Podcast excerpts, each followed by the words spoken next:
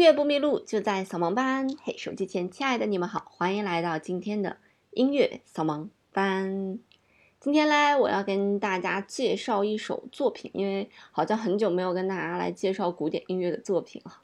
这首作品呢，嗯，有一点现代，可能对于听惯了莫扎特、海顿、巴赫的人来讲呢，是一种听觉上的挑战。那这部作品呢，叫做《火鸟》，它的创作者呢是斯特拉文斯基。我想，如果不是古典音乐的狂热爱好者，应该对斯拉文斯基比较的陌生哈。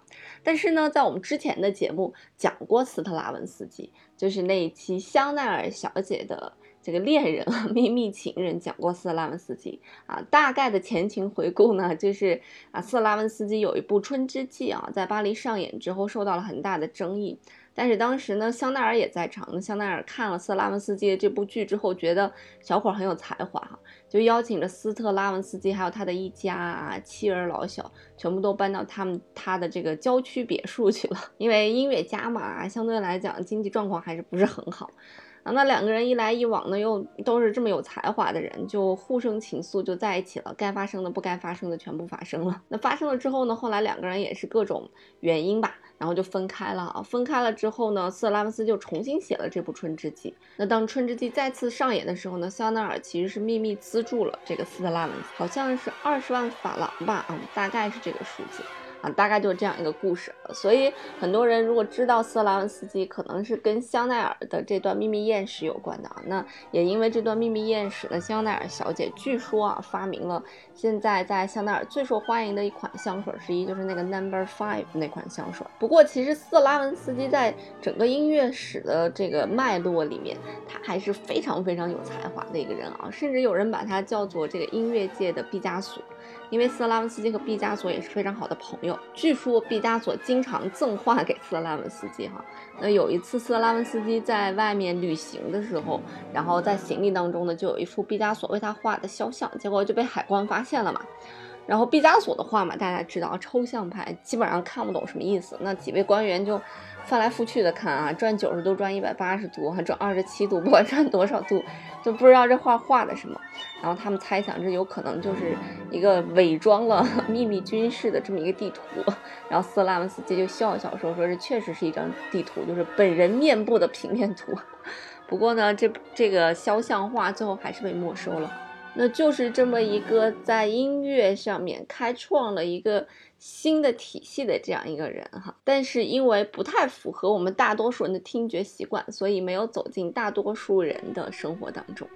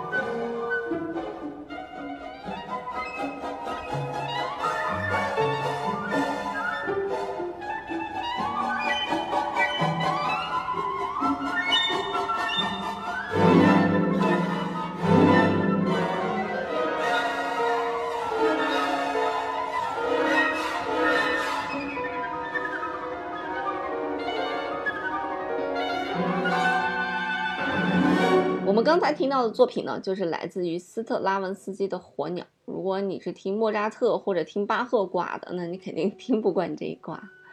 斯特拉文斯基呢，是一八八二年出生的啊，一九七一年去世的。一听这个司机就知道，俄国的作曲家，啊，也是二十世纪获得荣誉最多的音乐家之一啊。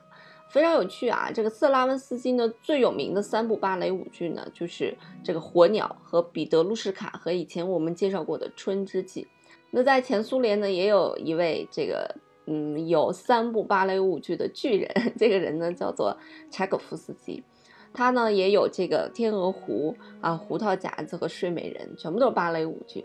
那这些芭蕾舞剧呢，全部都是应俄罗斯芭蕾舞团的创办人兼团长叫做达基列夫之约而写的。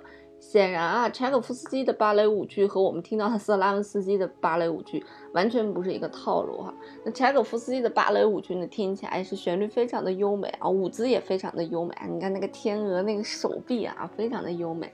那也有很多的片段变成了我们现在人人皆知的一些片段啊，什么四只小天鹅呀啊，天鹅之死。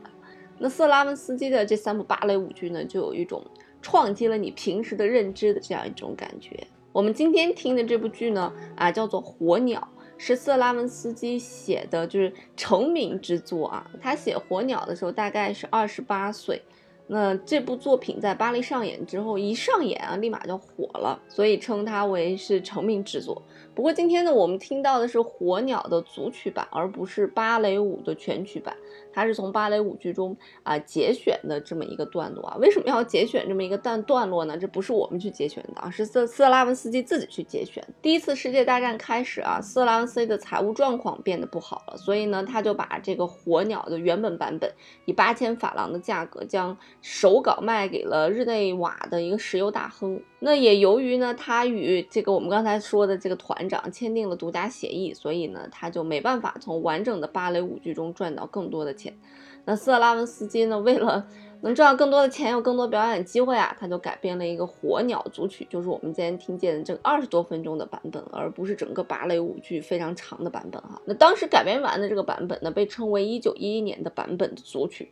但是这个组曲所需要的这个乐团啊，数量太过于庞大，是个非常大型的乐团，所以如果当时他想要组织人去演出，显然是不太可能的。所以怎么办呢？为了赢得更多的演出机会赚钱呀，所以他又改编了一个版本，就是一九一九年的版本。那在这个版本当中呢，他就减少了这个乐队的编制。火鸟的这个故事其实还蛮有趣的，就是一般来讲这些都是选自于一些当地的神话故事啊。那这个当然就是选自于前苏联的神话故事，就是有一个年。轻的王子啊，叫做伊万，他在森林里徘徊的时候，发现了一只火鸟，然后就被他抓住了。抓住了以后呢，火鸟就请求王子放了自己，然后许诺给王子一根自己身上的红色羽毛，作为像阿拉丁神灯一样的东西啊。王子一旦遇到什么困难，就可以用这根羽毛来召唤火鸟。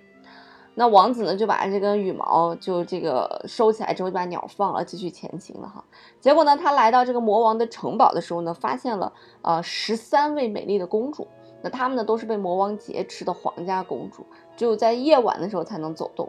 那公主呢，就翩翩跳起舞哈。王子情不自禁就爱上了十三位公主，可以啊，十三位都爱上了。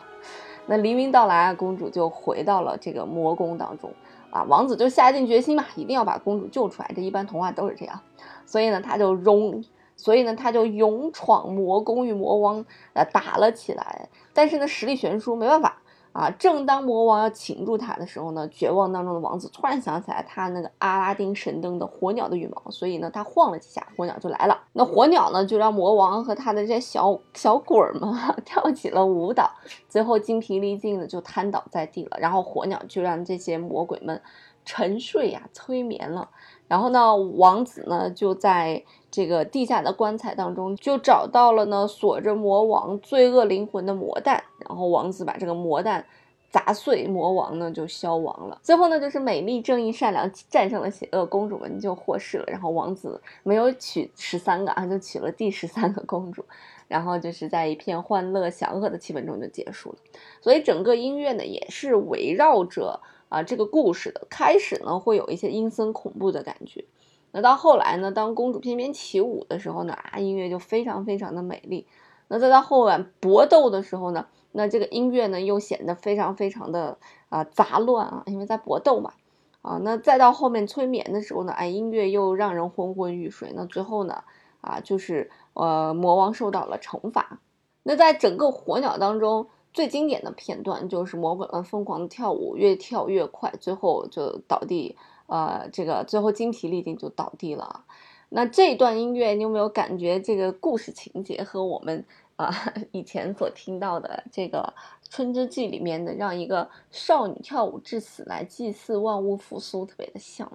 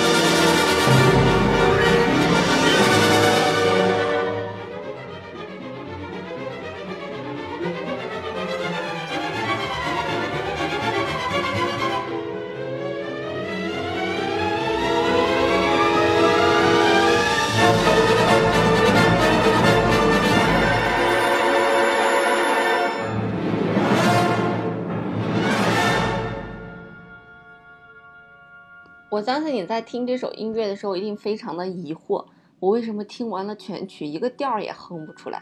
以前那些世界名曲，至少我能哼出来个大体的调儿吧？确实哈，这首作品呢，基本上没有能够让你哼出来的旋律，也没有让你会觉得说啊好好听呀。除了公主跳舞的那一段，你会觉得啊好好听呀。大多数情况下都是觉得怎么这么杂乱？这是音乐吗？其实我个人觉得，这可能是音乐的一个发展的一个历程吧。啊，从刚开始音乐为宗教服务啊，为贵族服务，到贝多芬开始，音乐不再为这些人去服务了，而是为自己的情感去服务哈。呃，会写一些非常优美的旋律。那直到现在呢？啊，到色拉文斯基这种现代派呢，音乐好像。更是一种情感的抒发了啊！他这种情感抒发不是用旋律来表达的，而是用节奏啊、音响效果呀啊各种非旋律的方式，更极端的来表达。你说怎么样去表达他们疯狂的去跳舞呢？那疯狂的去跳舞是用旋律来表达好呢，还是用这种杂乱的音响来表达好呢？我想更好的表达方式应该是这种杂乱的音响。所以它能表现的形式也就更多了。那所以呢，我觉得这也是音乐的表达方式的一种啊。所以我个人觉得，为什么色拉文斯基可以获得如此高的成就呢？并不是说符合了我们普通人的听觉习惯，而是呢，开辟了另外一种表达音乐的方式和表达情感的方式。这种方式就是音乐不再仅仅是旋律，而是更多维的东西啊，用更丰富的东西来去表达情感。啊，可能你现在听不惯这样子的作品，还是觉得有旋律的作品是最好听的。但是我相信，总有一天，当你在现场听到这些东西的时候，你会被这些东西而震撼住的。到那个时候，你就会发现自己的听觉是有这么大的范围的。那以前我也在节目里面说过，好像这也是我也听别人说的一句话，说其实你根本不知道你自己的听觉的范围有多大啊，只是说你现在还没有接受它。但是当你哎，时不时的听起，时不时的听起的时候，你会发现你能接受的音乐的范围风格会越来越广，越来越广。好啦，那今天的节目呢就到这里了。整个的全曲因为比较长，大概在二十分钟左右，就不给大家全部都播放了，所以大家可以自己去搜索斯特拉文斯基的《火鸟》。